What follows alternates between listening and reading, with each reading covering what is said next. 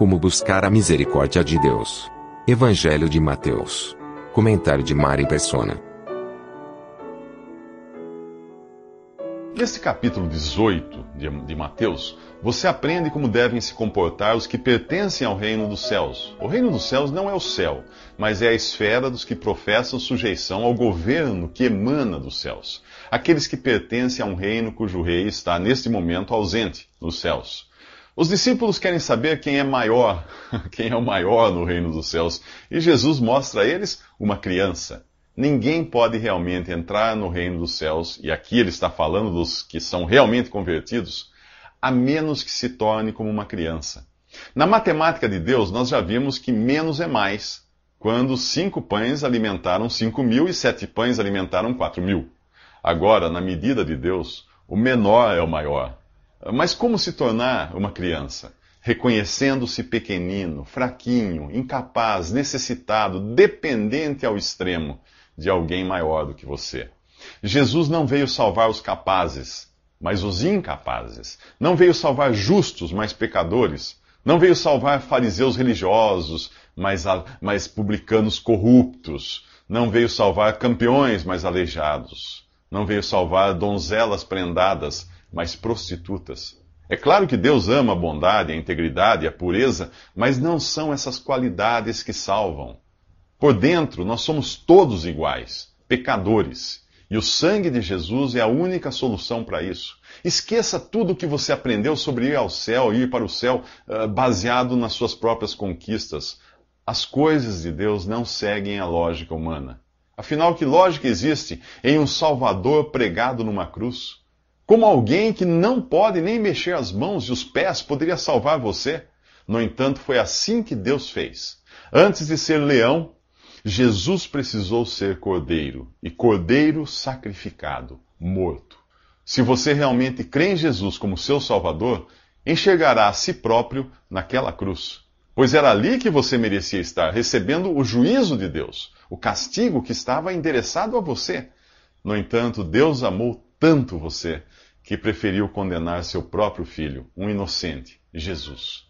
Jesus fala aos discípulos de coisas que nos fazem tropeçar: nossas mãos, pés e olhos. Nós pensamos imediatamente nas coisas más que podemos fazer com nossos membros, e realmente é assim. Mas que tal lembrar que esses mesmos membros também nos dão a falsa sensação de podermos agir, andar e enxergar independentes de Deus? Não se esqueça, Jesus veio salvar os incapazes. E é nessa condição que ele quer encontrar você, como a ovelha perdida dos próximos três minutos. Na Bíblia, uns poucos versículos podem revelar grandes histórias. É o que acontece com o exemplo da ovelha perdida. Jesus começa dizendo que o Filho do Homem veio salvar o que se havia perdido. Tem muita coisa nessa frase. Se por um lado o título Filho de Deus mostra, mostra a natureza divina de Jesus, Filho do Homem revela que ele possui a natureza humana, porém sem pecado. Somente alguém que fosse realmente humano poderia nos compreender, passar pelo que passamos e morrer em nosso lugar. Já que todos são pecadores, Deus não encontrou um ser humano sequer para fazer o papel do cordeiro sem defeito que devia morrer pelo, peca pelo pecador, como acontecia em figura nos no sacrifícios do Antigo Testamento. É aí que entra Jesus, nascido de uma mulher, de uma mulher virgem, por concepção do Espírito Santo. Portanto, um ser humano, mas sem herdar a natureza pecaminosa que todos nós herdamos. Ele não tinha pecado, nunca pecou e jamais poderia pecar por lhe faltar justamente esse princípio ativo, que é o pecado que habita em nós. No entanto, na cruz ele foi feito pecado em nosso lugar. E também recebeu sobre si os pecados daqueles que creem nele, sendo castigado como um substituto. Você reparou que eu falei de pecado no singular e pecados no plural? Uh, este é um assunto que Paulo explica em sua carta aos Romanos. É mais ou menos assim: um pé de limão dá, limão, dá limões porque tem a natureza de um pé de limão. É impossível que dê outro fruto. Mesmo pequenino, basta você cheirar uma folha para saber que é um pé de limão. Assim somos nós. Nós nascemos com o pecado no singular dentro de nós. A Bíblia chama isso de velha natureza, velho homem, carne, há vários nomes para isso. Um bebê é um pecador, não por ter cometido algum pecado, mas por possuir em si esse princípio ativo, o pecado. É apenas uma questão de tempo para ele começar a produzir os seus limõezinhos também, os pecados no plural. Ao nascer de novo, você recebe de Deus uma nova natureza, perfeita. E ao crer em Jesus, os seus pecados são todos perdoados. Mas para que isso aconteça, é preciso que você se reconheça uma ovelha perdida. O pastor tem cem ovelhas na história que o Senhor Jesus conta aqui, mas se apenas uma se perder, ele se dispõe a fazer o que precisar, o que for necessário para ir procurá-la. Lembre-se de que o pastor é dono das ovelhas e se importa com elas. E nesse caso, lembre-se também de que o pastor já foi ovelha. O profeta Isaías diz que ele foi levado como ovelha muda para o matadouro. Chegou a hora de você se deixar encontrar por Jesus, o bom pastor. Vejo você nos próximos três minutos. O apóstolo Pedro está com uma dúvida. Senhor, quantas vezes devo perdoar meu irmão? Até sete vezes? Para entender a pergunta de Pedro, é preciso entender o significado dos números na Bíblia. O número um, obviamente, significa unidade. Dois é o número de testemunhas necessárias em qualquer coisa. Uh, três é um testemunho perfeito. O número mínimo de pernas para uma mesa, parar em pé. É algo suficiente em si mesmo, o número três. Deus é um, mas é também três. Três pessoas. Pai, Filho e Espírito Santo. Não tente entender, é Deus. Quatro nos fala de simetria dos quatro cantos da terra, por exemplo. Cinco é responsabilidade, é a ação que você executa com os cinco dedos da mão. Seis é o número que não chega a sete, é incompleto. Sete, portanto, é algo completo. Ele aparece em profusão no livro de Apocalipse, que completa a revelação de Deus. Portanto, Pedro estava perguntando se sete vezes o número completo, era suficiente para perdoar alguém. Jesus responde que deve perdoar 70 vezes 7, o que equivale a perdoar 70 vezes sempre. Mas isso também não é uma lei, como nada é lei para o cristão.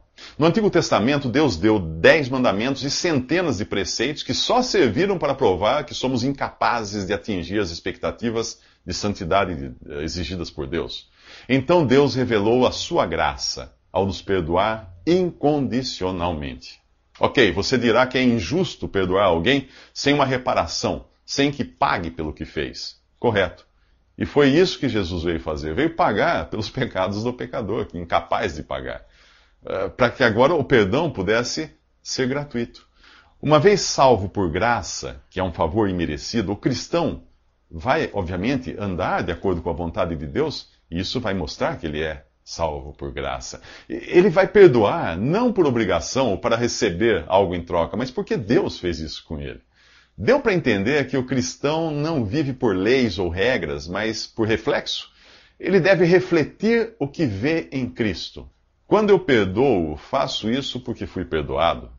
Quando dou algo a alguém, eu faço isso porque Jesus abriu mão de tudo por mim. Quando amo, é porque eu fui absurdamente amado. Não há nada que eu possa fazer para Deus me amar mais. E coisa alguma poderia fazer Ele me amar menos. Afinal, quando Ele me encontrou, Ele me amou e me salvou. E, e como é que eu era? Eu era um pecador perdido, inimigo dele, uma completa ruína. Você não será perdoado por amar muito a Deus. Você só pode ser perdoado por ser muito amado por Ele. Sua dívida é impossível de você pagar com seus próprios meios, como a dívida do servo da história dos próximos três minutos. No capítulo 18 de Mateus, Jesus compara o reino dos céus a um rei cujo servo lhe deve 10 mil talentos. 10 mil talentos são 350 toneladas. Se for de prata, são 120 milhões de dólares. Se for de ouro, 8 bilhões e meio. Jesus quis mostrar que a dívida era impagável. O rei ordena que o servo, sua mulher e seus filhos sejam vendidos como escravos, eh, mas o servo implora por paciência e o rei, movido de compaixão, cancela toda a sua dívida e o perdoa. O rei da parábola é Deus e nós somos o servo devedor. Mas o servo perdoado não considera o quanto lhe foi perdoado e trata sem misericórdia um colega seu que lhe devia uma quantia infinitamente menor Ao saber disso, o rei entrega o servo ingrato aos torturadores até que pague toda a dívida. Observe que o contexto fala do reino dos céus e não do céu propriamente dito. Como já vimos nesta série, o reino dos céus é a esfera dos que, neste mundo, professam sujeição ao rei que está no céu. Portanto, tecnicamente falando, o perdão aqui é mostrado em seu caráter governamental, não eterno. E é por isso que o rei da parábola pôde voltar atrás e cancelar o perdão dado ao servo ingrato. Quando o assunto é o perdão eterno, quem crê em Jesus como seu Salvador é perdoado eternamente de seus pecados. E esse perdão não corre o risco de ser cancelado, já que foi obtido por graça e não por mérito. Mas isso não dá o direito ao crente em Jesus de viver aqui como bem entender. Neste mundo ele continua sujeito ao governo de Deus e ao fato de que para toda ação existe uma reação nessa vida. É, é por isso que Jesus diz que tudo que o homem semear, ele ceifará. Alguém que se drogava continuará sujeito aos danos causados em seu organismo, mesmo que se converta e abandone o vício. Do mesmo modo, o cristão que não perdoa o seu próximo também acabará sofrendo em sua vida aqui.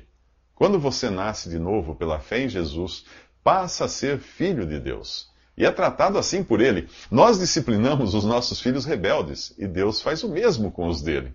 Como saber se você é um filho de Deus? Crendo em Jesus, suplicando por perdão, como fez aquele servo se você realmente crê em Jesus como seu Salvador, sua vida dará testemunho disso. Sua boca irá falar do quanto Deus fez por você, e você tratará os outros com a misericórdia com que foi tratado. Você saberá perdoar como foi perdoado.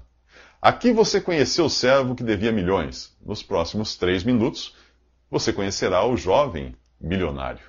No capítulo 19 de Mateus, vamos encontrar um jovem milionário que tinha tudo menos a vida eterna. Por isso, ele pergunta a Jesus: Mestre, o que devo fazer de bom para conseguir a vida eterna? Ele está duplamente equivocado por chamar Jesus de mestre e por acreditar que a vida eterna se obtém fazendo bem. O jovem coloca Jesus, que é Deus e homem, no mesmo nível dos mestres religiosos de Israel. A resposta de Jesus tem por objetivo ver se cai a ficha do rapaz. Por que me pergunta sobre o que é bom? Só existe um que é bom. Jesus responde assim: exatamente. O único bom é Deus. E ele estava bem ali na frente do jovem. Infelizmente, a ficha não cai. Por isso, Jesus continua testando o jovem. Jesus diz a ele que, se quiser entrar na vida, deve obedecer os mandamentos: não matar, não adulterar, não furtar, não dar falso testemunho, honrar os pais e amar o próximo como a si mesmo. Na lei dada a Moisés havia dez mandamentos, mas aqui Jesus só menciona os relacionados ao próximo, já que o rapaz tinha sido reprovado em reconhecer e amar a Deus, que estava bem ali na sua frente. Se eu perguntar se você obedece todos os mandamentos dessa lista, o que você dirá? Será que é capaz de afirmar de boca cheia que nunca mentiu, que honra seus pais e ama o próximo como a si mesmo?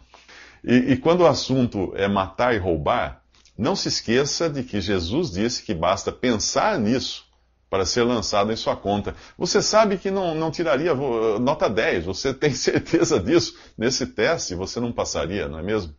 Mas o que responde o jovem, o que responde o, o jovem milionário da história? A tudo tenho obedecido. O que me falta ainda? Você teria coragem de responder assim para o Criador e Senhor do universo? O jovem continua achando que a vida eterna é recebida por uma barganha do tipo eu faço e Deus é obrigado a me recompensar. Ele não conhece a graça de Deus, a única maneira de se receber a vida eterna. Ele não é capaz de admitir a sua incapacidade de obedecer aos mandamentos e ele não é, não é capaz de se colocar diante de Deus como um pecador perdido. Jesus dá o golpe final, que revela que as respostas do jovem não têm consistência alguma. Se você quer ser perfeito, vá, venda os seus bens e dê o dinheiro aos pobres, e você terá um tesouro no céu. Depois venha e siga-me. Ah, Jesus diz isso, diz, diz isso a ele. E quando ele ouve isso, o jovem se afasta, triste, porque era milionário. Ele não amava o próximo como a si mesmo, coisa nenhuma, e nem queria seguir Jesus. A história teria sido outra se o jovem tivesse admitido a sua incapacidade de obedecer, se ele tivesse suplicado por misericórdia e graça. O problema não era o dinheiro dele, mas o seu apego ao dinheiro e a sua jactância de afirmar que era capaz de amar o próximo como a si mesmo. Quem pode isso? Jesus continua falando dos ricos nos próximos três minutos.